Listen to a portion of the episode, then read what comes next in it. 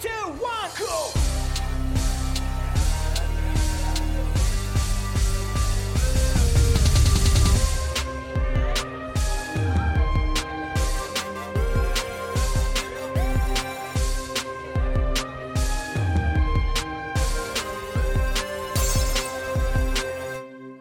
Kommunistenkneipe, der Podcast mit Paddy und Flo von Decay. Ja, hallo und herzlich willkommen zu einer weiteren Folge der Kommunistenkneipe. Äh, wir machen diesen Podcast schon seit fast vier Jahren, meine ich, und wir haben komischerweise in all der Zeit noch nie so wirklich in einer Folge über das Thema, was ist eigentlich Sozialismus, gesprochen. Ähm, es klingt so banal, aber diese so einfach klingende Frage hat ja trotzdem auch sehr viel Sprengstoff unter Marxisten, Marxistinnen. Und genau, deswegen dachten wir uns, dass wir mal heute ähm, darüber mal reden werden. Und dafür haben wir uns Yannick eingeladen. Erstmal hallo an dich, Yannick. Schön, dass du da bist. Hallöchen, ihr beiden. Moin. Genau, Flo ist ja auch am Start. Moin, Flo. Hallo, Paddy.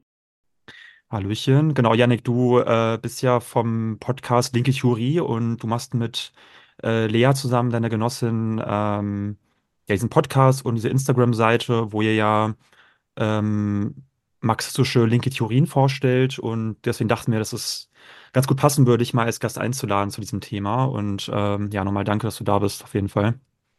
Danke euch für die Einladung. Äh, Lea kann leider heute nicht dabei sein, aber ich versuche, äh, ihre Punkte vielleicht ein bisschen mitzudenken. Okay, Grüße, grüß dich mal Grüße gehen raus. Genau. Ja, schade. Ja, dann steigen wir mal ein, ne? In die erste Frage. Flo, willst du mal beginnen? Ja, ich würde sagen, ich fange mal äh, locker an. Das Thema ist ja, wie gesagt, schon sehr global. Ich glaube, man muss äh, vorweg vielleicht erstmal über den Begriff Sozialismus auch in seiner geschichtlichen Herkunft vielleicht ins Gespräch kommen. Ich meine, wenn man allein wenn man auf das 20. Jahrhundert schaut, da wurde der Begriff Sozialismus von ganz verschiedenen Kräften benutzt. Also ich meine, äh, die SPD-Ikone Willy Brandt war ja sogar Vorsitzender der Sozialistischen Internationale. Ähm, also das ist wahrscheinlich nicht das, was wir als Kommunisten darunter verstehen. Äh, wir können nach Kambodscha gucken, Pol Pot, auch der sprach vom Sozialismus. Es gibt christlichen Sozialismus. Neulich habe ich sogar gelesen, äh, es gibt buddhistischen Sozialismus, ohne jetzt mal nachzuvollziehen, was das eigentlich sein soll. Aber der Begriff ist sozusagen äh, von verschiedenen weltanschaulichen Richtungen offenbar in aller Munde gewesen. Ich glaube, auch nach dem Krieg sprachen fast alle Parteien vom Sozialismus. Und Auch die CDU meine ich sogar, ne? auch die CDU. und äh, bei der FDP weiß ich es nicht so genau, aber ähm, damit war natürlich nicht unbedingt das gemeint, was wir darunter verstehen. Ähm, also wie gesagt, in verschiedenen Kontexten verschiedene Bedeutungen. Ähm, wenn Marx und Engels über den Sozialismus sprechen, meinen sie natürlich einen wissenschaftlich begründeten Sozialismus. Ähm, ich würde aber sagen, bevor wir zu den beiden großen Denkern kommen, macht es vielleicht Sinn, äh, einen kleinen Schritt zurückzugehen. Und da würde ich dich als sozusagen linke Theorievertreter mal fragen wollen, äh, was waren eigentlich die relevanten frühen sozialistischen Konzepte? Ähm, hast du da vielleicht ein paar Beispiele? Was sollte man wissen? Ähm, was war eigentlich vor Marx und Engels? Mhm. Äh, ich gebe mal ein bisschen Geschichtslehrer. Ähm, also der, der Ursprung von so sozialen, sozialistischen Ideen oder generell den Begriffen äh, gab es eigentlich schon relativ früh, aber so richtig in der heutigen Bedeutung ist es eigentlich erst im 19. Jahrhundert aufgekommen. Und zwar äh, im Zusammenhang mit äh, Robert Owen und äh, seinen AnhängerInnen, äh, die damals, ähm, wie Marx und Engels gesagt haben, so einen äh, utopischen Sozialismus entworfen haben, beziehungsweise eben äh, frühsozialistisch waren. Ähm, genauso kam der Begriff eigentlich auch schon in Frankreich auf. Und in Deutschland hat er sich relativ lang nicht durchgesetzt und erst so gegen, ich glaube, Anfang der 1840er Jahre dann langsam mit äh, der Schrift von äh, mit der Schrift Sozialismus und Kommunismus des heutigen Frankreichs. Also selbst da noch nicht auf Deutschland bezogen, sondern eher auf Frankreich. Genau, und ich habe ihn ja gerade schon erwähnt, äh, einer der relevantesten Frühsozialisten, mit denen Marx sich ja eigentlich auch auseinandergesetzt hat, äh, war Robert Owen, der, Fun Fact, äh, selber wie Friedrich Engels ja auch äh, ein Unternehmer war. Also der kam eigentlich ähm, selbst aus diesem ganzen Spiel des Unternehmertums Mhm. und ähm, genau war da eigentlich selbst mit eingebunden und war am Anfang auch relativ begeistert für die ganze industrielle Revolution oder alles, was da irgendwie vorangebracht wird. Ähm, hat dann aber immer mehr angefangen, irgendwie die Gesellschaftsordnung, so wie sie sich damals entwickelt hat, ähm, stärker zu kritisieren. Zum Beispiel hat er den äh, Zustand der unteren Gesellschaftsschichten stark kritisiert, äh, hat vom Bildungsnotstand, von einer verkommenen Moral und von Armut gesprochen und hat Kapitalismus, Zitat, die unsozialste, unpolitischste und unvernünftigste Ordnung genannt. Ähm, und dass unter ihrem Einfluss alle besseren und wertvollen Eigenschaften der menschlichen Natur von Geburt an unterdrückt werden. Ähm, also ist damals mit dem Kapitalismus schon äh, hart ins Gericht gegangen eigentlich. Und äh, wie gesagt, er war Unternehmer und hat dann in äh, erst in New Lamarck und später in New Harmony, das waren so zwei ähm, Produktionsstätten von ihm selber, so ein bisschen versucht, sozialistische Ideen umzusetzen. Also er hat, ähm, hat da, äh, äh wollte irgendwie ähm, eine Produktionsstätte aufbauen, wo die Arbeitenden äh, einen guten Wohnraum haben, wo es vielleicht auch schon Fonds gibt für Arbeitslose, für Alte, für Kranke und so weiter. Ähm, und hat praktisch da direkt vor Ort angefangen, so ein bisschen ja im Kleinen zu versuchen, diese kapitalistische Ordnung ähm, anzupassen. Und sein Ding war eigentlich so ein bisschen äh, die Idee, dass der Mensch eigentlich komplett von seiner Umwelt geprägt wird. Und wenn der Mensch komplett von seiner Umwelt geprägt wird, dann bedeutet das gleichzeitig, dass man dem Menschen an sich eigentlich gar nichts richtig vorwerfen kann. Man kann ihn auch nicht äh, verändern durch Bestrafung oder durch Belohnung, sondern man muss eben, ähm, Marx zitiert ihn da, glaube ich, auch in, vielleicht wisst ihr noch, welches, äh, welches Werk das war, wo er zitiert, man muss die äh, Umstände menschlich schaffen. Ähm, Wisst ihr, welches Werk das nochmal war? Von, von Engels, glaube ich, ne? Aber das Werk habe ja, ich äh, jetzt Das weiß ich da gerade nicht genau. Von Utopie, genau, von Utopie äh, zur Wissenschaft? Wissenschaft vielleicht. Ja. ja. Ah ja, genau. Irgendwo da. Und da, äh, lustigerweise geht das Zitat immer rum, aber es ist eigentlich an der, äh, an der Stelle, wo, ähm, wo sich so ein bisschen auf diese Frühsozialisten auch bezogen wird. Mhm. Äh, weil Marx, da kommen wir bestimmt gleich auch nochmal drauf zu sprechen, natürlich eine ganz andere ähm, Idee von Gesellschaft, von Materialismus und so weiter hat. Mhm. Naja, wie auch immer. Äh, so in, bis 1820 hat Robert Owen da eben viel in seiner eigenen Produktionsstätte versucht, so ein bisschen umzu, ähm, das Ganze umzugestalten und praktisch die Arbeitenden, die direkt bei ihm waren, so ein bisschen einen besseren Ort aufzubauen. Eine Frage äh, dazu. Ja direkt, ähm, war es denn so, dass er quasi auch die Produktionsstätten den Arbeitern überlassen hat, so genossenschaftsmodellmäßig, oder äh, wurde das gar nicht angetastet quasi, also das, äh, die Mhm. Eigentumsordnung? Soweit ich weiß nicht. Also es war wirklich, äh, also für, für damalige äh, Verhältnisse war das natürlich super fortschrittlich. Er hat auch Kinderarbeit abgeschafft und so. Äh, Mhm. aber es ist eher bei diesen, was wir heute Sozialversicherung nennen würden, Ah ja, okay. geblieben. Mhm. Genau. Und dann äh, aus meiner Sicht war auch dann das, was Marx und Engels kritisiert haben, eher so der spätere Robert Owen, so ab 1820. Äh, da hat er nämlich in einem Buch New Moral World versucht, so eine äh, neue Gesellschaftsordnung irgendwie zu entwerfen und äh, hat praktisch skizziert, wie das aussehen soll. Und ich kann vielleicht mal ein bisschen was daraus sagen. Äh, mhm. Und zwar hat er sich die Welt vorgestellt, äh, dass die aus Dörfern besteht, die aus 500 bis 2000 Personen äh, bestehen. Da soll gemeinschaftlich produziert werden, Produkte werden untereinander ein bisschen getauscht und die gesamte Welt ist eben mit diesen Dörfern bedeckt. Und da gibt es dann eigentlich vier gesellschaftliche Tätigkeiten bei Owen. Äh, Produktion, Verteilung, Erziehung und Regierung. Äh, individuelle Berufe sollen abgeschafft werden. Das finden wir später auch im wissenschaftlichen Sozialismus wahrscheinlich nochmal wieder.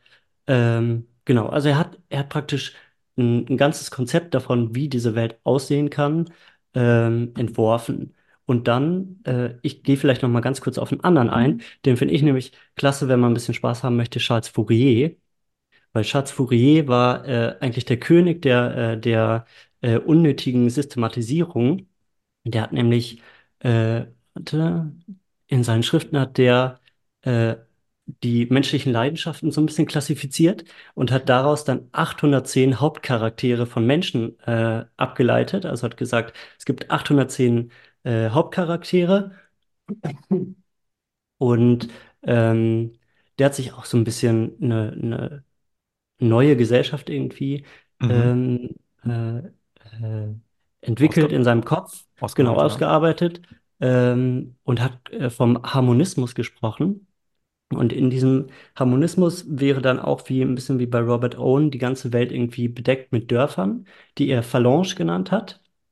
Und äh, das finde ich richtig gut. In diesem Phalange würden dann genau 1620 Personen sein, weil es gibt ja 810 äh, Hauptcharaktere in, innerhalb der Menschen und weil es ja bei Fourier die Dualität des, äh, von Mann und Frau gibt, braucht es praktisch von jedem äh, Hauptcharakter ein Mann und eine Frau.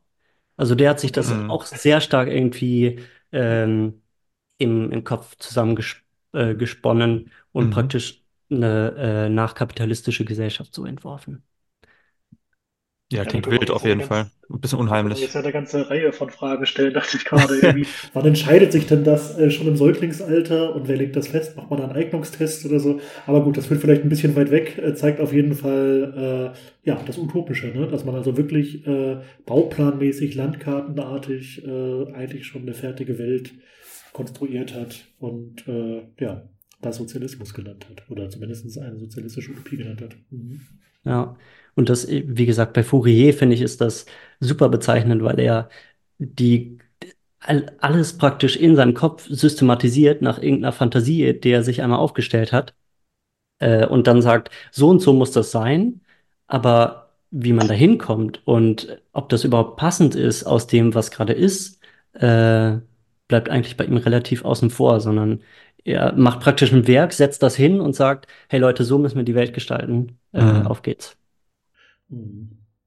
Ja, äh, wir werden ja später noch darauf eingehen, was Marx und Engels denn sich im Gegensatz dazu unter wissenschaftlichem Sozialismus äh, vorgestellt haben. Äh, zunächst mal würde uns aber interessieren, was waren denn so die Hauptkritikpunkte an diesen utopischen Konzepten? Also wie haben Marx und Engels das kritisiert? Mhm. Ähm, ja, ein bisschen was habe ich ja gerade schon angesprochen. Also es, Ja. e- einerseits geht's, ist das Problem bei äh, Fourier, bei Robert Owen, dann auch Saint-Simon und wen man noch an, als Frühsozialisten so hat. Äh, ich glaube, die berühmtesten sind übrigens alle Männer, oder? Fallen euch weibliche FrühsozialistInnen Hm, ein? nicht wirklich, Ich- ne. Nee. Nee. Ähm, bei all diesen Konzepten, es wird einfach irgendwas aus dem Kopf heraus fantasiert, wie eine bessere Welt aussehen könnte. Äh, Mhm. und praktisch diese komplett ideale Welt, die am besten noch komplett festgelegt ist, schon im Vorhinein, wird irgendwie fantasiert und dann in ein Buch niedergeschrieben und so soll es sein. Ähm, und dazu, dass eben das komplett herfantasiert wird, ähm, ist dann gleichzeitig noch, fehlt wirklich die Idee, wie man denn da hinkommen kann. Also es wird nicht gesagt, okay, ähm, zum Beispiel bei Fourier, das hier ist der Harmonismus und wir müssen dies und das und das machen, äh, um da hinzukommen. Oder ähm, vom aktuellen Stand der Gesellschaft kommen wir so oder so dahin. Sondern es ist einfach nur, es ist ein praktisch ein riesiger Gap zwischen äh, dem, was tatsächlich ist und dem, was ähm, in den Köpfen von diesen Frühsozialisten äh, sein soll. Mhm. Ähm, genau, und dann, was natürlich äh, bei, bei Fourier, aber genauso bei Robert Owen ähm, auch nochmal sehr stark vertreten ist, dass äh, das klingt ja zum Beispiel bei Harmonismus äh, schon richtig mit bei, äh, bei Fourier, dass es ist eine komplett utopische Vorstellung, in der am besten alle Konflikte gelöst sind, in der alles, äh, alles großartig ist. Am besten fließt äh, aus den, aus den Bächen noch irgendwie äh, Gold und Kakao. Ähm, und äh, dadurch wird irgendwie eine Realität fantasiert, die später aus wissenschaftssozialistischer Sicht äh, gar nicht richtig möglich wäre, in der plötzlich alle, äh, alle schlechten Sachen irgendwie aus der, menschli äh, aus der menschlichen äh, Welt irgendwie verschwinden sollen. Mhm. Ja, ähm, genau. Habe ich irgendwas vergessen? Oder seht ihr noch irgendwas? Mm, Ich glaube, das glaube, waren das so die wichtigsten Kritikpunkte, Das genau. ist schon Also, der Kern, würde ich sagen. ja. Und halt eben auch, ähm, was du auch schon angeschnitten hast, glaube ich, diese, diese Kritik, dass es halt eben äh, ja, also keine wissenschaftliche Analyse eigentlich gibt des Bestehenden und au- aus dieser Analyse heraus kein Konzept, wie man da hinkommt, genau, was du auch schon eigentlich. Mhm. Also im Prinzip ist es kein, sind es auch keine revolutionären Theorien, ne? Weil es gibt keinen, ähm, also keinen beschriebenen Bruch, keinen Weg dahin und äh, auch nicht die Vorstellung von einer neuen Gesellschaftsordnung, die irgendwie auf ökonomischen Grundlagen basierend abgelöst wird. Aber da kommen wir wahrscheinlich fast schon in den Bereich des Marxismus rein jetzt. Ja, ja mir ist auch gerade noch was eingefallen. Äh, zu Robert Owen gibt es ja auch ähm, so als, ein, äh, als der Bruch eigentlich für Marx äh, mit, ähm, mit dem in Anführungszeichen früheren Materialismus äh, gelten ja die Feuerbach-Thesen und in der dritten Feuerbach-These geht Marx ja genau auf Robert Owen ein, der schon, ähm, also Robert Owen hat schon stark in die Richtung argumentiert, ja, wir müssen die Welt nur menschlich gestalten, dann äh, kriegen wir das alles irgendwie raus und dann ähm, äh, werden die Menschen praktisch menschlich. Und da sagt Marx ja gerade, äh, das setzt aber voraus, dass es irgendwelche von diesen Menschen gibt, die über allen anderen Menschen stehen, die praktisch das äh, von oben herab irgendwie entscheiden und sagen, okay, ähm, wir gestalten die Welt jetzt so und so für alle anderen, äh, für alle äh, in, in Anführungszeichen Schafe und äh, verbessern für euch dann äh, die Welt und ähm, gestalten die dann irgendwie so, dass ihr euch nicht schlecht ver äh, verhaltet. Aber vergisst eben dabei, dass dieser Mensch, der irgendwie über allem anderen Menschen äh, gehoben wird, selbst ja auch nochmal gebildet werden muss auf eine bestimmte Art und Weise und selbst in diesen Zusammenhängen irgendwie drinsteckt. Also von sich aus nicht darüber gehoben werden kann. Äh, und das dann ja auch später was, was Marx irgendwie nochmal stärker herausstellt, wie so etwas denn möglich sein kann, dass eine menschliche Gesellschaft sich irgendwie fortentwickelt. Mhm. Ja. Genau, und ausgehend von dieser Kritik ähm, sprachen ja Marx und Engels von einem sogenannten wissenschaftlichen Sozialismus als Gegenkonzept. Ähm, kannst du da vielleicht äh, was mehr darauf eingehen, was Sie damit genau gemeint haben, mit diesem, also mit diesem Gegenkonzept, sage ich mal? Mhm. Ähm, ich glaube, das meiste steckt jetzt im Prinzip in der Kritik, die wir vorhin irgendwie zusammengefasst haben, schon drin. Also es ist äh, einerseits, was, was Marx ja macht, ist eine extrem starke wissenschaftliche Kritik von dem, was gerade da ist. Das macht er zum Beispiel exzellent in Das Kapital, wo er irgendwie äh, genau versucht nachzuvollziehen, nach welcher Logik äh, eigentlich mhm. das Kapital irgendwie in der Dynamik ist. Was braucht das Kapital genau, um zu überleben? Äh, nach welchen Entwicklungsgesetzen entwickelt sich irgendwie das Kapital? Äh, teilweise analysiert er sogar, wie äh, die arbeitenden Klasse und die kapitalistische Klasse irgendwie miteinander zusammenwirken, um diese äh, Dynamik des Kapitalismus irgendwie voranzutreiben.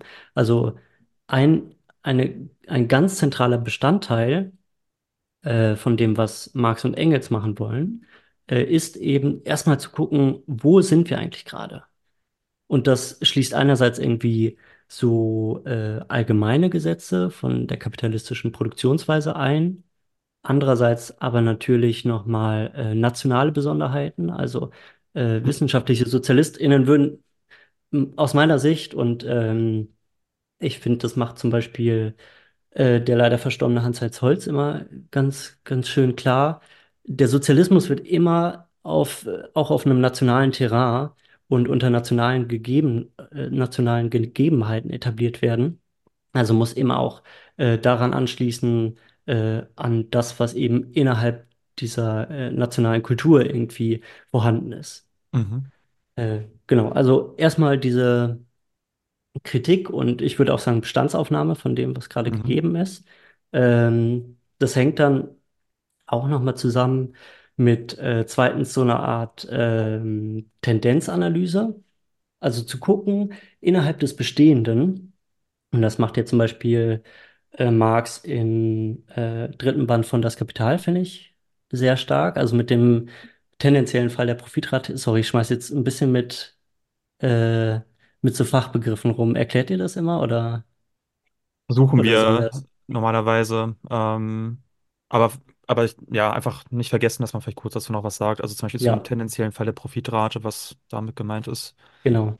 Ähm, naja, Puh, das wird jetzt ein bisschen schwierig. Äh, also, Marx skizziert ja im, im, im dritten Band von Das Kapital so ein bisschen die Idee, dass die kapitalistische Klasse getrieben durch die Suche nach Extraprofiten in Maschinen investiert und dafür äh, Arbeitende aus der Produktion rausmacht.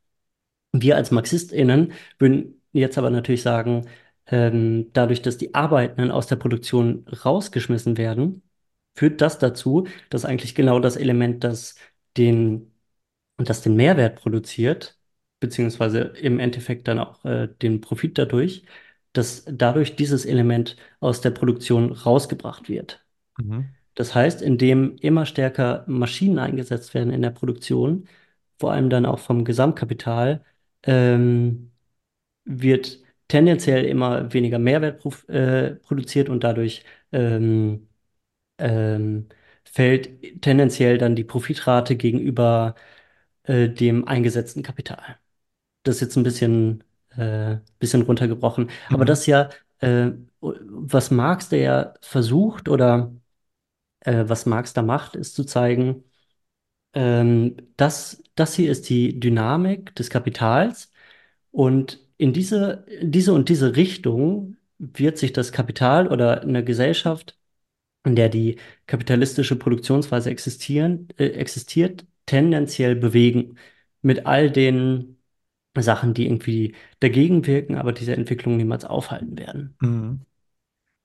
Das heißt, er guckt, in welche Richtung die kapitalistische Produktionsweise treiben wird und bringt das irgendwie auch in, in Verhältnis zu einer Zukunft, die wir ähm, daraus ableiten. Also zu gucken, okay, der Kapitalismus stürzt tendenziell irgendwann in eine langfristige Krise.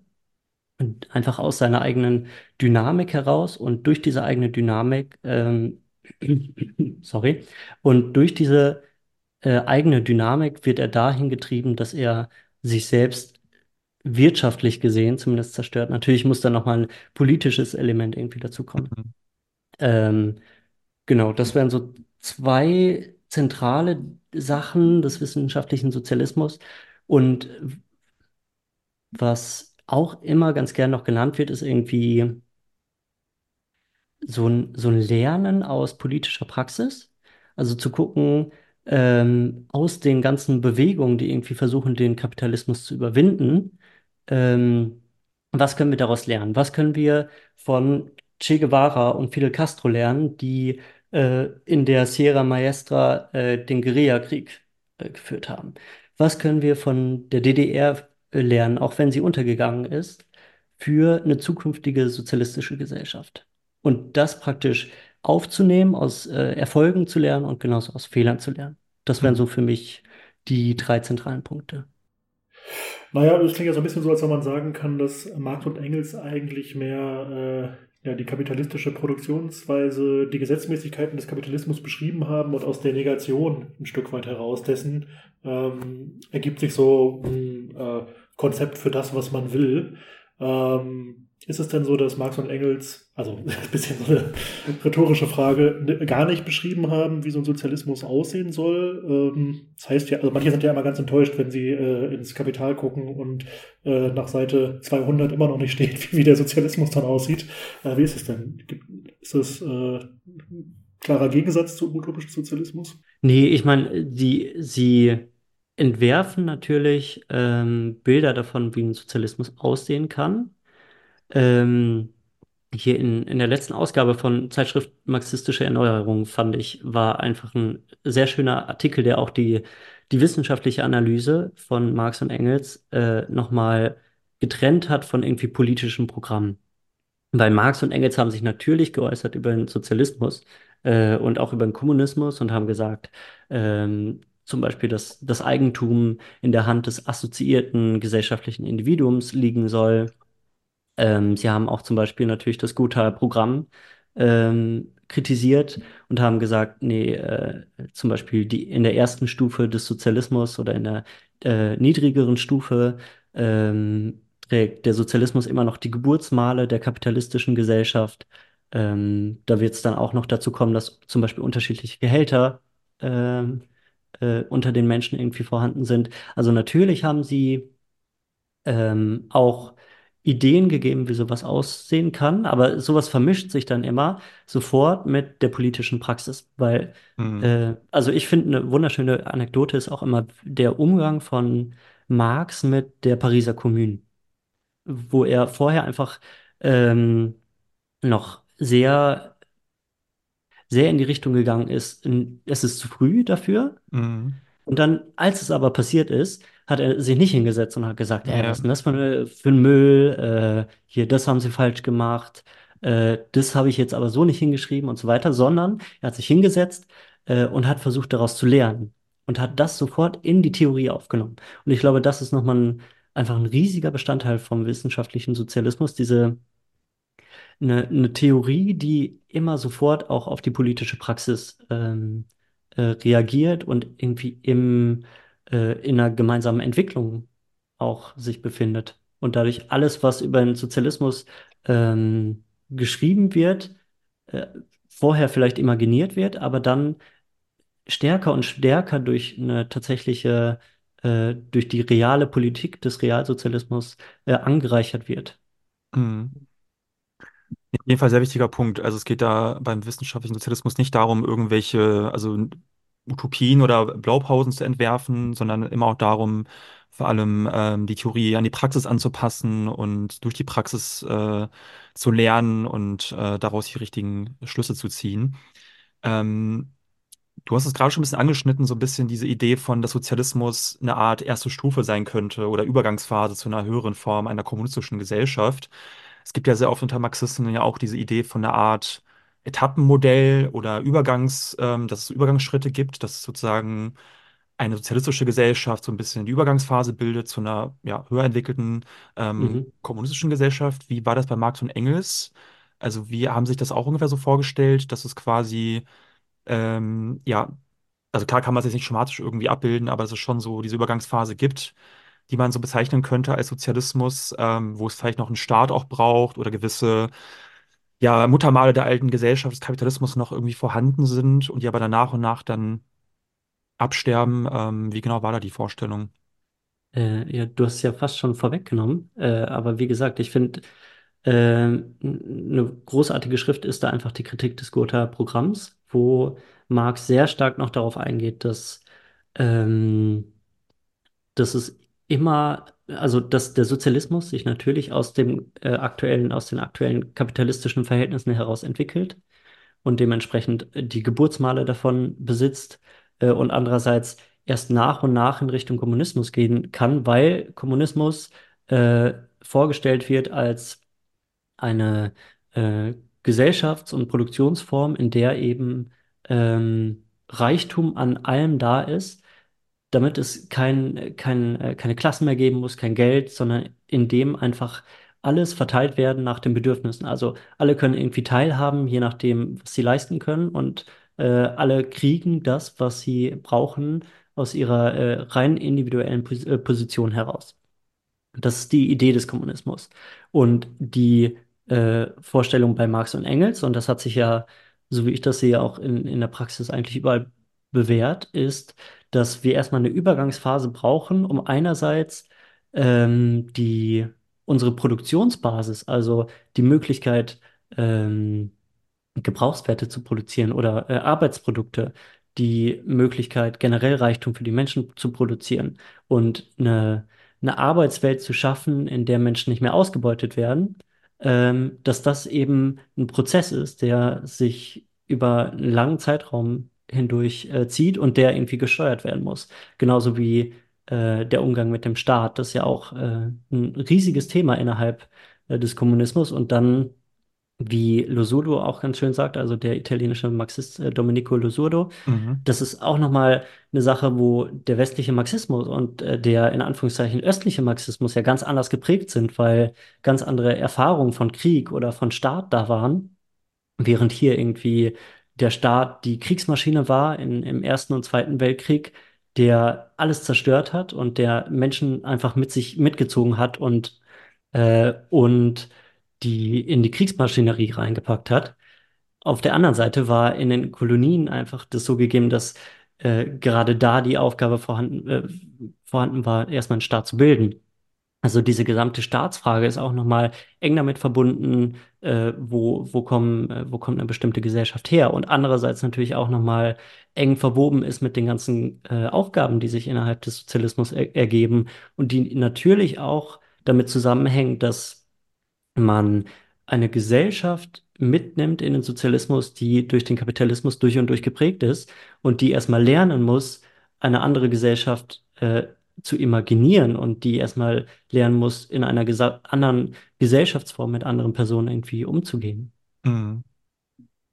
Ja, da ist auch so oft umstritten die Frage zum Beispiel, inwiefern der Kapitalismus als, ähm, als vorangegangene Stufe auch notwendig ist, ne, für den Aufbau des Sozialismus. Da gab es ja auch historisch immer wieder große äh, Differenzen, auch zum Beispiel bei der, bei der Frage, ob die Oktoberrevolution nicht zu früh, äh, nicht so verfrüht war, weil Mhm. dort in Russland zum Beispiel es ja auch keinen entwickelten Kapitalismus gab. Also was ist die, Voraus was ist die Voraussetzung, äh, was zum Beispiel die Entwicklung von Produktivkräften angeht? Ne? Genau. Dann, wenn man, über, wenn man über Übergänge spricht, ja auch die Frage von, von revolutionärer Strategie. Ne? Also was ist da eigentlich notwendig? Das spielt da ja auch mit rein. Aber das würde jetzt vielleicht zu weit gehen. Ja. Genau, das ist natürlich ein neues Mhm. Fass, was wir jetzt Ja, vielleicht erstmal nicht ja. aufmachen. Mhm. Ähm, genau, vielleicht würde ich mal weitermachen mit einem anderen Punkt, der da daran anknüpft.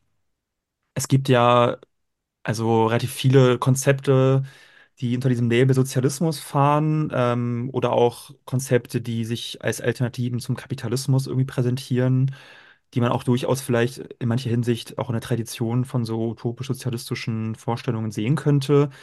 Ähm, so eine Idee, die jetzt vielleicht nicht unbedingt sich als sozialistisch verkauft, aber die ja in Deutschland sehr verbreitet ist, ist zum Beispiel diese Idee, ähm, wir würden ja gar nicht im Kapitalismus leben, sondern in einer angeblich sozialen Marktwirtschaft. Also ein Konzept, was ja ursprünglich erstmal aus konservativen Kreisen stammt, ich meine vor allem von Ludwig Erhard, ähm, was aber dann mit der Zeit auch immer, immer mehr von Sozialdemokraten und anderen Linken auch übernommen wurde.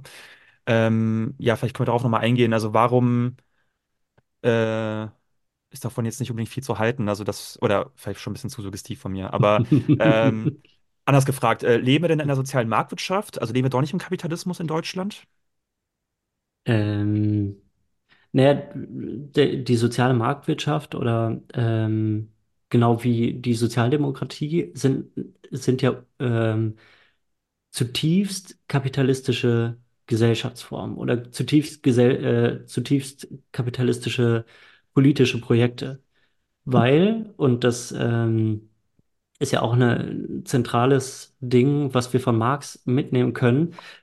Kapitalismus unterscheidet sich von anderen Produktionsweisen da, dadurch, dass äh, in ihnen kapitalistische Produktionsverhältnisse ähm, existieren. Das heißt, ähm, dass sie aufbauen auf Eigentumsverhältnissen, wo äh, die gesamten Produktionsmittel in der Hand der kapitalistischen Klasse liegen. Und das bedeutet eben nicht in der Hand von der gesamten Gesellschaft, sondern es gibt eben diese kleine Gruppe von der kapitalistischen Klasse, denen das alles gehört und die äh, andere Menschen für sich arbeiten lassen, um diese Produktionsmittel ähm, in, in Gebrauch zu nehmen. Und dadurch wird eben Arbeitskraft angewandt und so kann Mehrwert produziert werden, äh, so kann Profit generiert werden und äh, am Schluss das Kapital wachsen. Mhm. Und äh, das ist eigentlich, das ist das Wichtigste, was wir mitnehmen müssen, um den, die kapitalistische Produktionsweise zu verstehen. Weil wenn wir wissen, dass die kapitalistische Produktionsweise sich durch diese Eigentumsverhältnisse der kapitalistischen Klasse versus dem Rest der Gesellschaft auszeichnet, dann können wir eigentlich perfekt erstens unterscheiden, was ist, was ist der Kapitalismus, was ist nicht der Kapitalismus und auch verstehen, warum sowas wie die soziale Marktwirtschaft natürlich immer noch der Kapitalismus ist, nur eine bestimmte Spielform dadurch, äh, davon. Mhm. Und ich finde, was ja auch, also äh, ich finde, natürlich muss man sagen, soziale Marktwirtschaft äh, ist soziale Marktwirtschaft besser als äh, eine, eine andere zerstörerischere, äh, ausbeuterische äh, Form des äh, Kapitalismus. Aber äh, diese Sozialmarkt, Markt, äh, soziale Marktwirtschaft ist ja auch entstanden vor einem bestimmten Hintergrund, vor bestimmten globalen Verhältnissen, vor ähm, einer bestimmten Situation der kapitalistischen Klasse und der Kapitalakkumulation. Sie war nur möglich, weil, weil es der kapitalistischen Klasse gut ging, weil äh, die Kapitalakkumulation nicht gestört war, also weil die Reichtumsproduktion und der Profit für die kapitalistische ähm, äh, Klasse immer noch vorhanden war. Also vor allem im Kontext Und- nach dem Zweiten Weltkrieg, ne? Meinst du jetzt? Genau, ähm, also gen- nach dem Zweiten Weltkrieg. Und weil äh, auf, auf einem großen Teil des Erdballs der Sozialismus einfach vorhanden war, der äh, auf einer ideologischen Ebene irgendwie ähm, abgetrennt werden musste. Und weil drittens ähm, koloniale, neokoloniale beziehungsweise imperialistische Verhältnisse es ermöglicht haben, äh, Reichtum aus anderen Ländern Richtung Deutschland oder äh, in Richtung der reichen kapitalistischen Staaten äh, zu verschieben und dadurch eigentlich nochmal mehr Reichtum zu, zur Verfügung stand, der dann Mhm. innerhalb der gesamten Bevölkerung irgendwie herumgeschoben werden konnte, um die arbeitende Klasse hier irgendwie ruhig zu stellen. Und das wird ja immer stärker noch abgebaut. Also es ist ja, ähm, es geht ja immer stärker in die Richtung, dass diese gesamten ähm, die, diese gesamten Nuggets, die wir irgendwie hingeschmissen bekommen haben, dass die jetzt auch abgebaut werden, weil es eben nicht mehr möglich ist, unter den aktuellen Be äh, Bedingungen der, ähm, des Kapitalismus, wo die, die äh, Profite immer stärker unter, unter Druck stehen und so weiter, äh, da ist es einfach nicht mehr möglich, diese soziale Befriedung durch Mhm. Umverteilung irgendwie hinzubekommen. Mhm. Ja, gerade wo du das ansprichst, also ähm, es gibt ja auch innerhalb der kapitalistischen äh, Art zu wirtschaften immer verschiedene äh, Wirtschaftskonzepte, ne, die was mit den Kräfteverhältnissen zu tun haben, aber auch mit der Stärke der Arbeiterklasse, den ganzen Bedingungen, die du eben genannt hast. Ähm, jetzt ist es ja so, dass es äh, neben diesen neoliberalen Konzepten, die, sage ich mal, die letzten 40 Jahre vielleicht sehr vorgeherrscht haben, auch andere Konzepte gibt, zum Beispiel keynesianische Vorstellungen. Also äh, da gibt es ja auch verschiedene Untergruppierungen, es gibt ja auch so einen Linkskeynesianismus, jetzt momentan ist die MMT in aller Munde, müssen wir jetzt nicht alles erklären, aber äh, sage ich mal so, ähm, Konzepte, die äh, ja vielleicht eine etwas stärkere Sozialstaatsorientierung haben, die äh, ja eigentlich naja, Investitionsprogramme äh, zugunsten der breiten arbeitenden Schichten fordern. Äh, es gibt zum Beispiel auch eine sehr bekannte Zeitschrift, oder man kann sie kennen, die heißt Sozialismus. Äh, wenn man da aber reinguckt, stehen da fast nur so keynesianische Konzepte drin. Oder so, es gab so eine alternative Wirtschaftspolitikgruppe. Ähm, wie ist das eigentlich einzuordnen? Ist das schon irgendwie eine Form von Vorstufe eines sozialistischen Konzeptes? Äh, Wie hat man das einzuordnen in das, was wir hier diskutieren? Mhm. Äh, also erstmal, ich, äh, ich finde auch diese, diese, die Untersuchung der Phasen des Kapitalismus finde ich extrem spannend. Ich weiß nicht, wie es euch geht, generell auch mit dem Begriff der Betriebsweise und der Akku Akkumulationsregime. Also unterschiedliche gesellschaftliche und äh, gesellschaftliche Verhältnisse und Produktionsverhältnisse, die diesen, äh, diese Grundlage des Kapitalismus einrahmen und die natürlich immer unterschiedliche Spielarten irgendwie ergeben. Ähm, und dass natürlich innerhalb des Kapitalismus auch eine, wichtige äh, Entwicklung irgendwie drin ist. Also es gibt nicht den Kapitalismus, wie er ein für alle Mal gegeben ist, sondern Mhm. äh, er wird natürlich immer eingerahmt durch äh, sozialstaatliche Maßnahmen, zum Beispiel, wie du jetzt gesagt hast, oder äh, ähm, so Ideen, die von Keynes inspiriert sind, zu sagen, wir äh, in guten Zeiten legt der Staat Geld zurück, um in schlechten Zeiten irgendwie Geld investieren zu können, um das so ein bisschen auszugleichen. Und äh, ich meine, Keynes ist, ähm, so wie ich das mitbekomme, von den bürgerlichen Ökonomen immer noch der Beste, der zumindest einigermaßen verstanden hat, was denn da für eine Dynamik innerhalb des Kapitalismus am Werk ist. Und der aus so einer bürgerlichen äh, Perspektive heraus versucht hat, damit umzugehen der äh, eben natürlich den Kapitalismus nicht überwin äh, überwinden wollte oder sonst was, aber Ja. irgendwie, ja, sorry. Sorry, ich würde sagen, im Gegenteil, also eigentlich äh, hat er quasi den Kapitalismus besser verstanden als den Neoliberalen, um ihn zu retten, sozusagen, Genau, ja, Krisensituation. ja. Ne? Und das, also einerseits ist das natürlich genial und ich finde auch, äh, die arbeitende Klasse hat zumindest eine, teilweise davon profitieren können, weil sie natürlich dadurch ähm, so Sachen wie sozialstaatliche Maßnahmen äh, bekommen hat, die bei, bei allen Sachen, die daran falsch sind, bei aller Einhegung und bei allen Voraussetzungen, auf denen sie ähm, äh, beruhen, aus meiner Sicht trotzdem etwas Positives waren, weil teilweise das Leben verbessert werden konnte und das aus meiner Sicht auch äh, ein, ein zentraler Punkt ist, warum ich jetzt Sozialist oder Kommunist bin. Äh, aber um zur anderen Frage zurückzukommen, äh, es ist natürlich der Neoliberal, äh, Neoliberalismus ist ja nicht aus dem Nichts gekommen. Der Neoliberalismus war eine Reaktion der kapitalistischen Klasse, die in die Krise ge gekommen ist ähm, und es wird eine ähnliche Reaktion auch wieder geben, sobald die kapitalistische Klasse wieder in die Krise kommt. Das heißt, selbst wenn wir jetzt anfangen, äh, den Neoliberalismus irgendwie abzubauen, sind wir immer noch innerhalb des Kapitalismus und es besteht praktisch jederzeit die Gefahr, wieder zurückzurutschen in, ähm, in restriktivere, äh, in eine restriktivere, äh, ähm, stärker ausbeutende Form des Kapitalismus und auch selbst innerhalb dieser in Anführungszeichen besseren Formen des Kapitalismus besteht natürlich immer noch die Ausbeutung. Das heißt, wir haben immer noch die Situation, dass eine arbeitende Klasse äh, tagtäglich äh, ausgebeutet wird und tagtäglich Mehrwert generieren muss für die kapitalistische Klasse, damit die Profit, äh, Profit generieren können. Wir haben ähm, unangetastete Eigentumsverhältnisse, wir haben weitgehend unangetastete Verteilungsverhältnisse. Ähm, genau. Und dadurch also wir haben täglich die Gefahr, dass es wieder abrutscht und wir sind eigentlich immer noch mittendrin in einem System, das durch und durch äh, fehlerhaft ist und äh, eine Dyna Dynamik hat, die ihn potenziell immer wieder in eine Krise reintreibt. Mhm. Mhm. Ein weiteres Modell, wobei, das, wobei man das, glaube ich, nicht unbedingt in ein einheitliches Theoriegebäude fassen kann, aber es begegnet dann immer wieder, äh, war, glaube ich, auch gerade nach 1990 durchaus stark in manchen Kreisen, sind so Modelle von sogenannten dritten Wegen. Und äh, das ist häufig gar nicht mal unbedingt der große Wurf, sondern man findet sowas, äh, ja, zum Beispiel in so Alternativökonomiekonzepten, äh, genossenschaftlich organisierte Betriebe oder auf kommunaler Ebene selbstverwaltete Zentren, ist, glaube ich, auch in äh, anarchistischen Kreisen teilweise eine verbreitete Vorstellung. Ähm, Wobei ich mich da nicht so gut auskenne, aber äh, es hört sich für mich manchmal so an.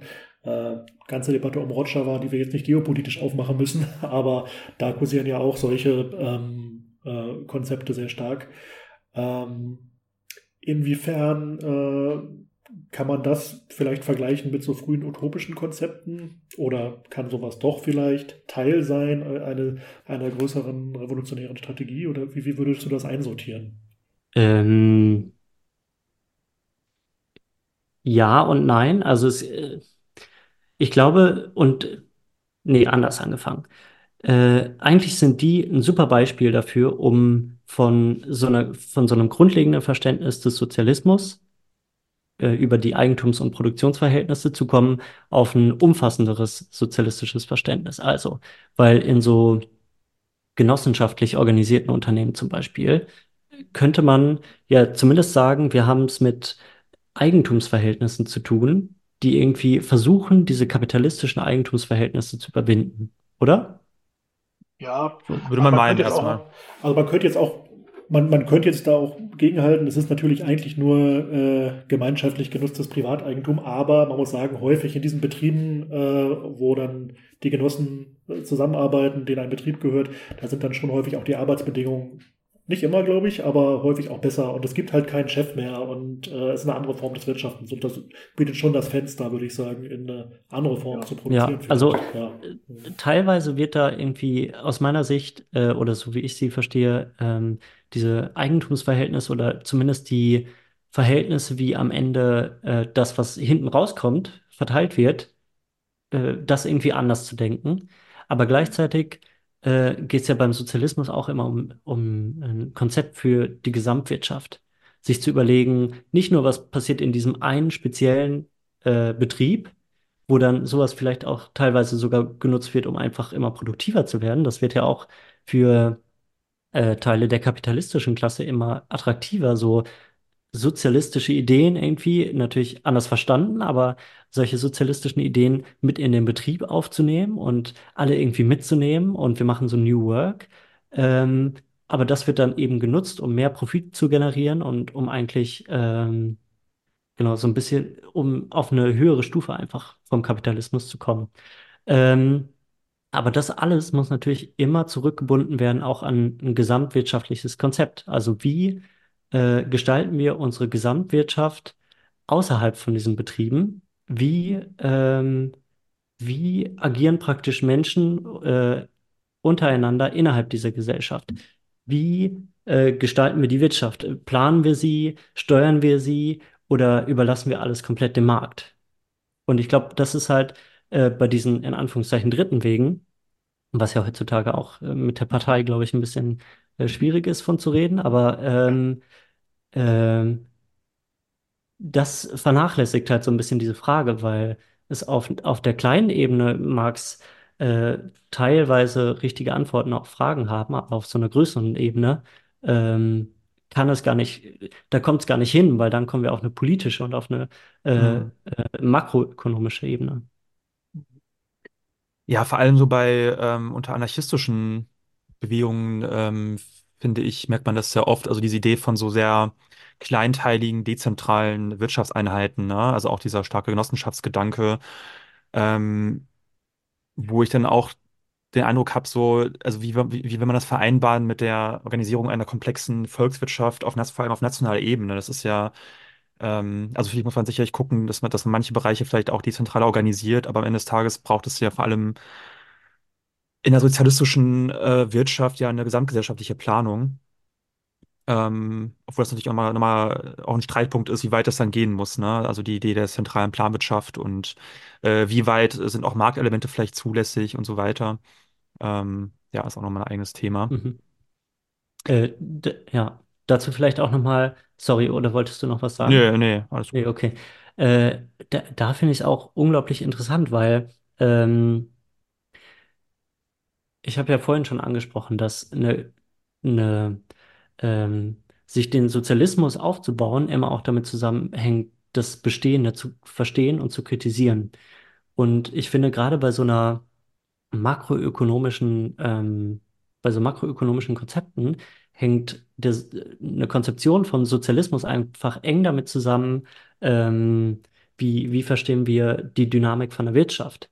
Ähm, wie verstehen wir auch die Werttheorie? Also es gibt ja auch innerhalb der, jetzt wird es ein bisschen nerdig, aber es gibt ja innerhalb der marxistischen ÖkonomInnen die Diskussion, äh, wo wird der Wert gebildet von Produkten? Ist er fertig, wenn wir, äh, wenn es aus der Fabrik rausgeht? Oder passiert da noch irgendwas außerhalb von der Fabrik? Und je nachdem, wie wir diese Frage beantworten, müssen wir ja den Sozialismus anders gestalten. Weil wenn der Wert noch nicht fertig ist, wenn das Produkt außerhalb der Fabrik ist, dann passiert da am Ende noch irgendwas mit den Wertstrukturen und dann können wir das nicht im Vorhinein planen dann können wir nicht sagen, so und so verteilen wir den Wert, weil Hm. das passiert ja alles noch irgendwie hinten dran. Ähm, genauso hängt das zusammen mit, äh, mit geschichtlichen Fragen. Und deswegen finde ich, finde ich das extrem wichtig, äh, sich den Kapitalismus auch geschichtlich anzuschauen. Es gibt ja eine äh, lebendige Debatte über den Ursprung des Kapitalismus innerhalb der marxistischen Theorie seit den 1950ern mit Sweezy und Dobb. Und da geht es einfach um die Frage, was musste passieren, damit der Kapitalismus existiert? Und das reichert dann wieder unsere Theorie über den Kapitalismus an, weil wenn wir wissen, was musste passieren, damit der Kapitalismus entsteht, wissen wir, was ist der Kapitalismus und dann wissen wir auch, was müssen, müssen wir überwinden, um den Kapitalismus zu überwinden. Also es hängt alles irgendwie zusammen. Hm. Unser Verständnis heute, unser Verständnis von gestern und das, äh, wie wir den Sozialismus aufbauen. Und das entscheidet dann alles irgendwie zusammen, ob das äh, ökonomische und politische System, das wir im Sozialismus aufbauen, ob das erfolgreich wird. Oder ob wir da einfach eine falsche Vorstellung vom Kapitalismus haben, äh, von der Dynamik der Wirtschaft und dann irgendwie reinrutschen in, äh, in eine Stagnation oder äh, in äh, sozialistische Gesellschaften, die sich nicht selbst erhalten können. Mhm. Okay, aber vielleicht kurz mal die Punkte zusammengefasst, waren jetzt wirklich, äh, war war jetzt sehr viel irgendwie, aber ähm, und wir haben auch gesagt, dass jetzt Marx und Engels oder auch Marxistinnen mit einer wissenschaftlichen Grundlage jetzt keine äh, Utopien entwerfen wollen mit, mit, mit, mit sehr konkreten Blaupausen, aber vielleicht nochmal, um ein paar Punkte zusammenzufassen. Also wenn wir von Sozialismus reden, ähm, meinen wir vor allem eine Wirtschafts- und Gesellschaftsordnung, in der das Privateigentum an Produktionsmitteln abgeschafft ist und äh, in Gemeineigentum überführt wird, der Gesellschaft. Und äh, die Produktion ausgerichtet ist vor allem ähm, ja, nach dem Gebrauchswert, nach den Bedürfnissen der Menschen und äh, grob gesagt, ähm, ja, die Produktion nach einem ähm, zentralen gesamtgesellschaftlichen Plan ausgerichtet ist. Gleichzeitig wird auch ein sozialistischer Staat notwendig sein in dieser Übergangsphase, um den Sozialismus zu verteidigen gegen den Widerstand der entmachteten Kapitalistenklasse und natürlich auch um die Herrschaft der Arbeiterinnenklasse zu garantieren, abzusichern, ähm, ja, in Form einer sozialistischen Demokratie, wo man auch mal da genauer hingucken muss, je nach Kontext, wie sie dann ausgestaltet ist, ähm, aber das auch noch grob vielleicht als wichtige Aspekte. Und du hast es auch schon gesagt, dass auch im Sozialismus weiterhin gewisse Widersprüche fortexistieren werden, dass der Klassenkampf noch weitergeht, dass auch, wie du gesagt hast, noch gewisse Muttermale der alten Gesellschaft aus dem Kapitalismus immer noch vielleicht fortexistieren werden. Also zum Beispiel in Form von ähm, kapitalistischer Ideologie oder je nach Kontext auch noch in einzelnen Bereichen der Wirtschaft oder Gesellschaft noch ähm, ja, Restelemente des Kapitalismus weiterhin bestehen werden. Ähm, dass es auch vielleicht zum Beispiel noch Lohnunterschiede geben wird, auch vielleicht brauchen wird, ähm, weil noch kein großer materieller Überfluss da ist und ähm, ja, vielleicht noch gewisse Anreize geschaffen werden müssen. Ähm, und erst wenn der Sozialismus auch wirklich weltweit sich größtenteils, ich sag mal, durchgesetzt hat und eine Wiederherstellung des Kapitalismus dadurch unmöglich wird und die ökonomischen Produktivkräfte hochentwickelt sind ähm, und dadurch halt auch ein gewisser materieller Überfluss ermöglicht wird, erst dann werden ja sozusagen die Bedingungen geschaffen, um in eine höhere Form der kommunistischen Gesellschaft übergehen zu können, die wirklich klassenlos und herrschaftsfrei sein kann, äh, ja, wo auch die Bedingungen für das Absterben des sozialistischen Staates auch geschaffen werden. Also kann man das auch so, kann man das so grob sagen, auch wenn wir natürlich sehr vorsichtig sind, äh, ja, mit so sehr ähm, detaillierten Entwürfen einer zukünftigen Gesellschaft. Ja, also ich glaube, über, über fast alles außer äh, Plan versus Markt äh, besteht relativ wenig äh, Debatte. Ich glaube, Plan versus Markt ist nochmal eine stärkere Debatte innerhalb des, äh, der sozialistischen Ideen, aber ansonsten bin ich bei allem dabei. Mhm. Ja. ja, wir werden zu dem Thema auch tatsächlich, kleine Werbung, äh, jedenfalls war das so die Idee, doch nochmal auch eine Folge machen. Ähm, also muss man jetzt nicht zu weit gehen, anhand welches Beispiels oder so. Aber das ist ja auch was, was gegenwärtig irgendwie äh, hart äh, diskutiert wird. Genau, so viel dazu. Okay, das ist eine ganz gute Zusammenfassung, glaube ich. Ja. Genau, vielleicht ja. dann noch ähm, ein letzter, ein letzter Punkt vielleicht zum Thema Klischees oder falsche Vorstellungen von Sozialismus. Also eine, eine Vorstellung, die ich so oft antreffe bei vielen Menschen, ist so diese Idee, ähm, dass Sozialismus einfach nur mehr Staat bedeutet, quasi, oder Verstaatlichung ähm, äh, von Unternehmen zum Beispiel. Und ich finde, ich habe das Gefühl, dass das quasi auch so in den letzten Jahren auch mit der Bewegung Bernie Sanders so ein bisschen zugenommen hat, der auch sehr stark diesen, ähm, diesen Sozialismusbegriff, finde ich, also er hat ihn zum einen natürlich irgendwie auch normalisiert, was ja, was ja gut ist und auch irgendwie so ein bisschen den Schrecken genommen, aber andererseits finde ich auch ähm, äh, ein bisschen verwässert und ähm, äh, genau, vielleicht kann man da noch mal kurz drauf eingehen. Also warum ähm, ist das, ist das eine falsche Vorstellung? Also dass, dass einfach, dass einfach Sozialismus nur mehr Staat bedeutet im Kapitalismus oder allgemein? Ja, ich glaube, das geht dann in eine ähnliche Richtung wie alles, was wir bisher schon besprochen haben, weil letztendlich geht es darum, die Produktions- und Eigentumsverhältnisse zu verändern. Und ähm, ich glaube, wahrscheinlich sind wir drei uns einig, dass das im Sozialismus mit einem, äh, mit einem starken Staat zusammenhängen muss, der irgendwie ähm, eingreift, der möglicherweise sogar plant, der ähm, die generell die gesamtgesellschaftliche äh, Veränderung vornimmt. Aber nur mehr Staat, dann rutschen wir einfach rein in so Sachen wie eine soziale Marktwirtschaft, die dann ähm, mhm. unter einem anderen Label zwar, aber die auch wieder die Ideen von Keynes nimmt und versucht, diese äh, ganzen Fehler, die ja innerhalb oder diese marxistisch ausgedrückt, die ganzen Widersprüche, die im Kapitalismus ähm, vorhanden sind, äh, werden dadurch ja eigentlich nur äh, so ein bisschen zugedoktort. Also wir, mhm. wir kleben Pflaster drauf. Äh, am besten äh, werden, äh, wird noch das Geld von der arbeitenden Bevölkerung dafür benutzt, um den Kapitalismus irgendwie zu, zu verarzten. Ähm, da gibt es ja auch den äh, ich finde den Begriff Sozialismus einer Klasse super, weil er beschreibt genau diese Verhältnisse einfach. Ähm, dadurch wird meistens einfach eine Umverteilung innerhalb der arbeitenden Bevölkerung vorangetrieben. Das heißt, die arbeitende Bevölkerung wird besteuert und bekommt, äh, muss in Versicherung einzahlen, damit äh, der Teil der arbeitenden Bevölkerung, der irgendwie gerade nicht am Arbeiten ist, nicht arbeiten kann, der krank ist, äh, dadurch gesichert wird. Aber diese gesamten kapitalistischen Verhältnisse werden da auch wieder nicht so wirklich angegriffen. Höchstens kommt da nochmal Tax the Rich, damit die auch nochmal in Anführungszeichen ihren fairen Anteil Mhm. äh, bezahlen. Aber äh, wirklich darüber hinaus geht es natürlich nicht. Und Genau, du hast dann diese, ja, sorry. Nee, alles gut. Ich wollte nur sagen, also, oder es werden Banken oder Unternehmen verstaatlicht, äh, äh, zum Beispiel wie während der Finanzkrise, wo dann die Verluste so- sozialisiert werden, aber die Profite dann trotzdem Mhm. äh, von einer kleinen Schicht an Kapitalisten angeeignet werden. Ja, und ich finde, wenn wir, wenn wir von mehr Staat reden, äh, was ja auch wichtig ist, dass man äh, sich da die Frage stellt, über welchen Staat reden wir denn? Also äh, man spricht ja immer noch über einen bürgerlichen Staat dann in der Regel, der ja einen gewissen Klassencharakter hat. Ne? Also wenn ich jetzt mal vulgär leninistisch mache, ist es ja schon der Staat der herrschenden Klasse, auch wenn es schon doch, doch noch mal ein bisschen komplexer ist in so einer, ich sag mal, kapitalistischen bürgerlichen Demokratie mit, mit Notwendigkeit eines Sozialstaats und so weiter.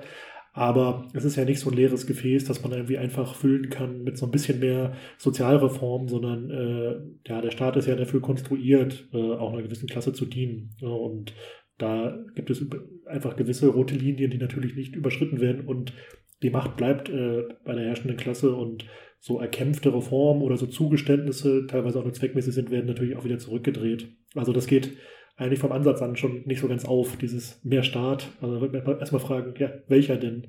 Also welches System, ne?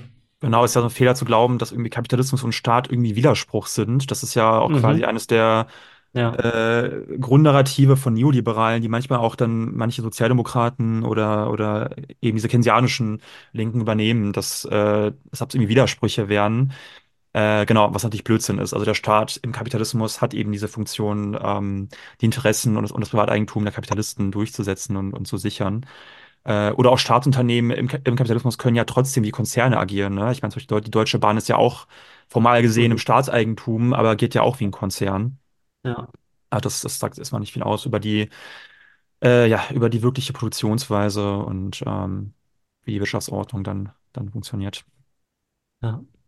Äh, mir, mir ist gerade noch ein, äh, mir ist in der Vorbereitung noch ein, äh, eine andere Form des Utopismus äh, eingefallen, die ich auch nochmal einbringen wollte. Äh, Ich Mhm. finde, auch innerhalb des wissenschaftlichen Sozialismus habe ich häufig das Gefühl, äh, dreht sich dieser wissenschaftliche Sozialismus ein bisschen in Utopismus, indem ähm, äh, sich vorgestellt wird, dass alles komplett nach wissenschaftlichen Prinzipien äh, gestaltet werden kann, indem sich vorgestellt wird, wir brauchen nur diese eine richtige äh, Theorie, die wir, äh, die wir Mhm. einmal irgendwie, wir müssen sie erreichen und dann gestalten wir die gesamte äh, Gesellschaft nach diesen Prinzipien, was äh, aus meiner Sicht die Logik von revolutionären Veränderungen, wie wir sie aus der ähm, Vergangenheit eigentlich mitbekommen haben, was da eigentlich komplett am Kern vorbeigeht, weil da haben sich die Leute nicht auf die Straße gestellt, weil sie diese eine richtige Theorie irgendwie bekommen haben, äh, sondern sie sind aus Wut, sie sind aus Hass und ich finde, da macht Shader auch einen großartigen Job.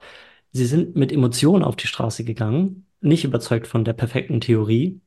Und auch nach dieser Revolution ist es nicht möglich, alles komplett vorzuplanen, sondern eine, eine, eine revolutionäre Veränderung, äh, dieser langwierige Prozess ist immer irgendwie ein Steuern in den Nebel rein. Also es ist immer ein, ein Konflikt darum, was sind die nächsten Schritte. Und das ist immer irgendwie begleitet von, von irgendwie Unsicherheit, von Emotionen von Menschen, Sachen, die der wissenschaftliche Sozialismus äh, einbeziehen kann, aber nicht komplett berechnen kann. Also die, die, äh, ich glaube, Merleau-Ponty schreibt irgendwo, der Entwurf der Zukunft ist keine geometrische Aufgabe. Mhm. Es muss irgendwie gemacht werden. Finde ich sehr interessant, äh, dass du diesen Aspekt aufwirfst, weil ähm, ja, ich nehme teilweise in marxistischen Debatten auch so eine Tendenz wahr, die so ein bisschen in die Richtung geht, wir müssen jetzt nur möglichst viel Klärung herstellen und irgendwie dann bauen wir schon so einen Fahrplan, irgendwie in welche Richtung es geht. Und das kommt mir dann ein Stück weit auch manchmal so ein bisschen voluntaristisch. Also so, so, also man mit dem Willen bedeutet das einfach nur mit der purer Willenskraft und mit der richtigen Überzeugung äh, dann nur schon den richtigen Weg geht.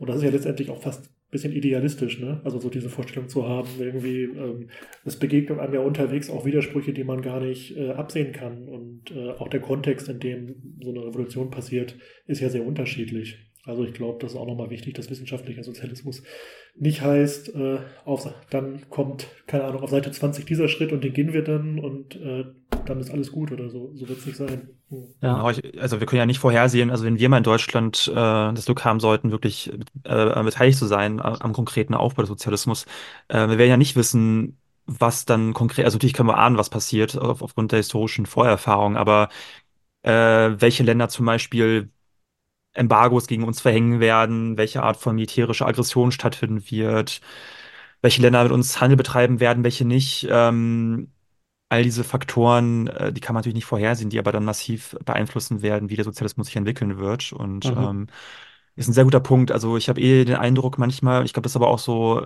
eine sehr verbreitete Kritik an Marx und Engels, dass sie schon manchmal, glaube ich, ähm, dass man so, so, verstehen kann, dass sie den Sozialismus wie, wie für eine Art Naturgesetz halten, ähm, eine Art Zwangsläufigkeit. Also jetzt nicht, dass sie geglaubt haben, dass, dass es jetzt automatisch ohne politischen Kampf passiert oder so, aber schon so ein bisschen ähm, vielleicht so schematisch dann irgendwie gesehen haben. Ne? Das hat vielleicht aber auch ein bisschen was mit, äh, wobei ich komme gleich auch noch kurz auf DDR und so, manchmal, wenn man sich so Theorieorgane so aus dem Realsozialismus anguckt, dann liest sich das manchmal auch so auf den ersten Blick. Also die Gesetzmäßigkeit äh, der, der ähm, Entwicklung und der, der, Sozialismus schreitet voran und äh, das ist eigentlich nur eine geschichtliche Notwendigkeit. Das stimmt zwar, aber das, was man da auf dem ersten Blick sieht, ist nicht unbedingt so gemeint. Ne? So, dass, dass da kein Zutun mehr braucht und unterwegs nicht mehr passiert oder so. Mhm. Genosse Honecker hat uns gezeigt. Ja, ja, wo du, wo du Honecker erwähnst. ähm, äh, ich fand es gut, du hast eben nochmal auf ähm, ja auch Kontextbedingungen von so revolutionären Prozessen irgendwie hingewiesen, also mit Verweis auf äh, Lusurdo, östlichen und westlichen Marxismus, also dass es auch andere Denktraditionen gibt und Erfahrungen mit Staatlichkeit zum Beispiel.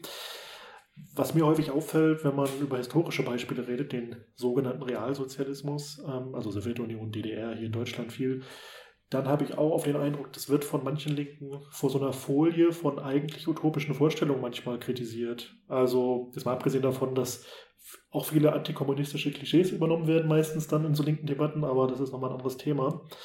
Ähm, man muss eigentlich schon sehen, dass äh, bei den sozialistischen Versuchen, über die wir auch schon sprachen, äh, die ökonomischen Rahmenbedingungen ja teilweise äh, schon auch sehr entscheidend waren. Also zum Beispiel äh, DDR nach dem Krieg oder so. Die Frage, gibt es eigentlich Bodenschätze oder keine? Kommt die Bevölkerung aus einer Situation des Faschismus oder aus einem revolutionären Prozess Kuba oder so?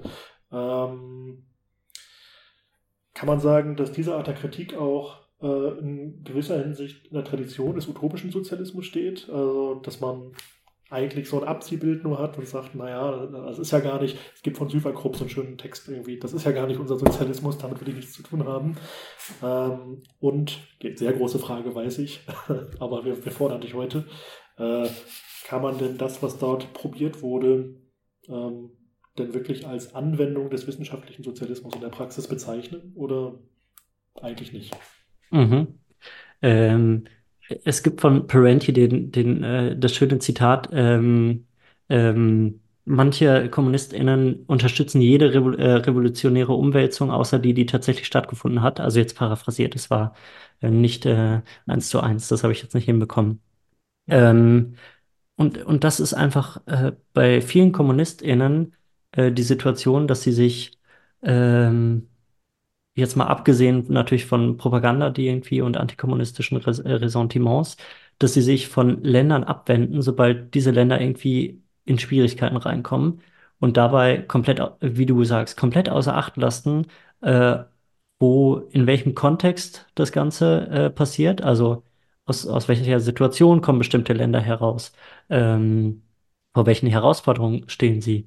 Und dann gleichzeitig dass das natürlich, wie gesagt, keine geometrische Aufgabe ist, sondern es geht darum, äh, den Weg in die Zukunft zu finden und vor allem äh, einen Sozialismus aufzubauen, der bisher zumindest noch nicht langfristig irgendwie aufgebaut äh, werden konnte.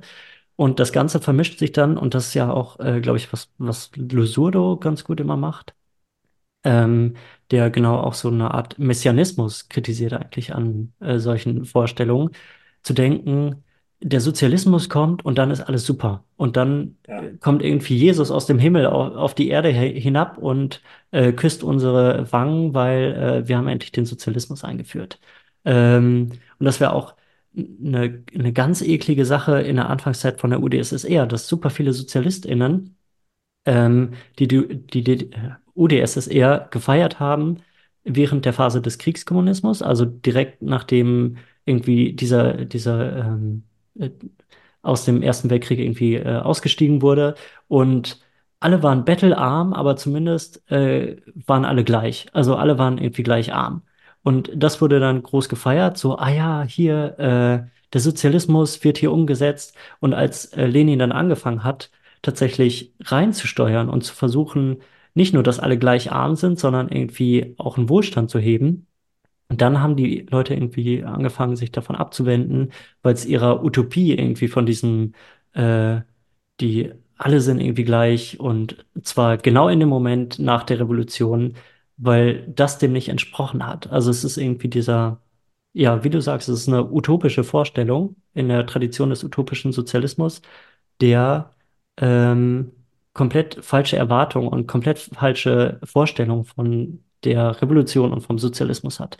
Und dann äh, zur Frage, ob äh, die DDR den Prinzipien des wissenschaftlichen Sozialismus folgt, hast du, ne? Ähm, also ich würde zumindest sagen, sie, dass sie es versucht hat. Also alles, was ich irgendwie zumindest aus der, aus den Debatten irgendwie mitbekomme, ist, dass versucht wurde, anhand von, ähm, von sozialistischen Ideen, und zwar sozialistischen Ideen in der Tradition von äh, Marx, Engels und so weiter, ähm, dadurch irgendwie herauszufinden, wie kommen wir hier in diesem sozialistischen Land voran, wie können wir hier einen Sozialismus bauen.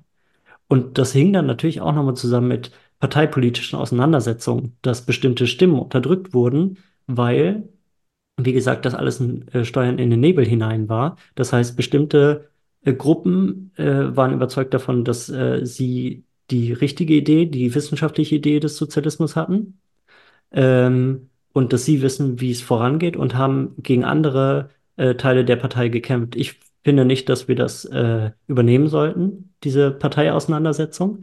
Ähm, aber es, es ist irgendwie bezeichnend für diese äh, Phase des Übergangs, wo einfach dieser Streit innerhalb der Revolutionäre aufkeimt, äh, wie vorangegangen werden kann. Deswegen ich glaube nicht, dass äh, die DDR alles richtig gemacht hat. Im Gegenteil. Äh, die DDR war, äh, war voll von Fehlern und Widersprüchen. Aber gleichzeitig wurde irgendwie, äh, würde ich nicht sagen, dass diese Debatte, die irgendwie da vorhanden war, oder die Entwicklung von Ideen, dass die komplett äh, einfach aus dem Nichts herausgebracht wurde oder aus irgendwelchen Machthung, äh, aus irgendeinem Machthunger. Ich würde den Leuten schon unterstellen, dass sie irgendwie teilweise zumindest versucht haben, tatsächlich darüber nachzudenken, wie kommen wir voran, wie können wir ein sozialistisches Land aufbauen und dabei dann, wie gesagt, äh, in diesem Konflikt äh, auch andere Stimmen unterdrückt haben. Hm. Mhm. Ja, ich merke das auch sehr oft ähm, unter Linken, also dies- diesen Reinheitsgedanken auch, diesen utopischen Gedanken, ähm, zum Beispiel auch daran, dass, also welche Revolutionäre und Revolutionärinnen zum Beispiel ähm, als Idole gefeiert werden, ne? Also sind ja oft Leute wie Rosa Luxemburg, Karl Liebknecht, Che Guevara oder vielleicht auch Salvador Allende, ähm, die quasi ermordet wurden, bevor sie selber konkret beteiligt waren am Aufbau des Sozialismus und sich dann nicht beflecken mussten mit den Widersprüchen dann, äh, mit denen das einhergeht dann, ne? Mhm. Ist ja auch die Frage, wenn, wenn Che Guevara äh, noch in den 90er Jahren gelebt hätte und als alter Mann äh, schwierige Entscheidungen hätte verkünden müssen oder ja, einfach mit den Sachen hätte strugglen müssen, ob er dann noch so eine Ikone gewesen wäre, wie er, wie er heute ist. Also das kann man sich schon mal die Frage stellen. Ne? Mhm. ja, und ich finde manchmal auch, dass da so eine gewisse Arroganz mitschwingt, äh, bei vielen Linken oder Marxisten, wenn sie sagen, ja, das war kein richtiger Sozialismus, aber wenn wir an die Macht kommen, dann machen wir das irgendwie schon besser, wir machen alles schön demokratisch, basisdemokratisch und mit Konsensentscheidungen und äh, Kein Liebeskummer mehr. ja, genau. Ähm, also ich finde es einmal halt objektiv falsch, die Analyse, aber halt auch so, manchmal schwingt da auch so eine Arroganz mit und dann sich auch damit gar nicht mehr beschäftigen zu wollen. Also mag das dann irgendwie ab, das Mhm. war kein Sozialismus, das war alles totalitär, autoritär und stalinistisch, bla bla bla. Und ähm, dann ist es mir auch abgehakt. Ne? Und, ähm, aber es geht ja auch nicht darum, dass wir hier sagen, wir wollen irgendwie diese Social Aufbauversuche idealisieren oder romantisieren, sondern als Teil der eigenen Geschichte zu begreifen und einfach Mhm. mal auch anzuerkennen, da waren Kommunistinnen, die es ernst gemeint haben und die aber einem sehr widerspruchs widerspruchsvollen Prozess ausgesetzt waren. Und wir müssen daraus lernen, im Guten wie im Schlechten so, ne? Mhm. In guten wie in schlechten Zeiten. Ja. Genau. Janik, äh, danke. Das war, glaube ich, ein guter Auftakt. Wir haben ja gesagt, wir wollen erstmal ähm, ja, so einen kleinen Einstieg wagen, aber ich kann mir gut vorstellen, auch nochmal so systematisch, äh, gerne auch zusammen mit Lea, ähm, äh, nochmal mit euch von Linke Theorie. Übrigens eine sehr zu empfehlende Seite auf Instagram und auch den Podcast zu hören. Also wirklich sehr gute Einführung in theoretische Themen. Äh, guckt wirklich mal drauf. Ähm, ja, ich kann mir vorstellen, dass wir das nochmal machen. Ähm, ich weiß nicht, ob du noch äh, was ergänzen möchtest, was in diese Folge reingehört. Dann wäre jetzt sozusagen die Gelegenheit. Nee, ich glaube, wir haben genug gesagt, äh, wie du sagst. Ich äh, freue mich, wenn wir es irgendwann nochmal systematischer aufrollen können. Aber ich hoffe, dass äh, ein paar Leute ein paar Impulse mitnehmen konnten. Ja, das glaube ich bestimmt. Und äh, an der Stelle würde ich erstmal sagen, tschüss Yannick, tschüss Penny. Danke auch Tschüss. von mir und macht's gut. Liebe Kneipenfreundinnen, noch nicht wegschalten, denn wir haben eine kleine Bitte an euch.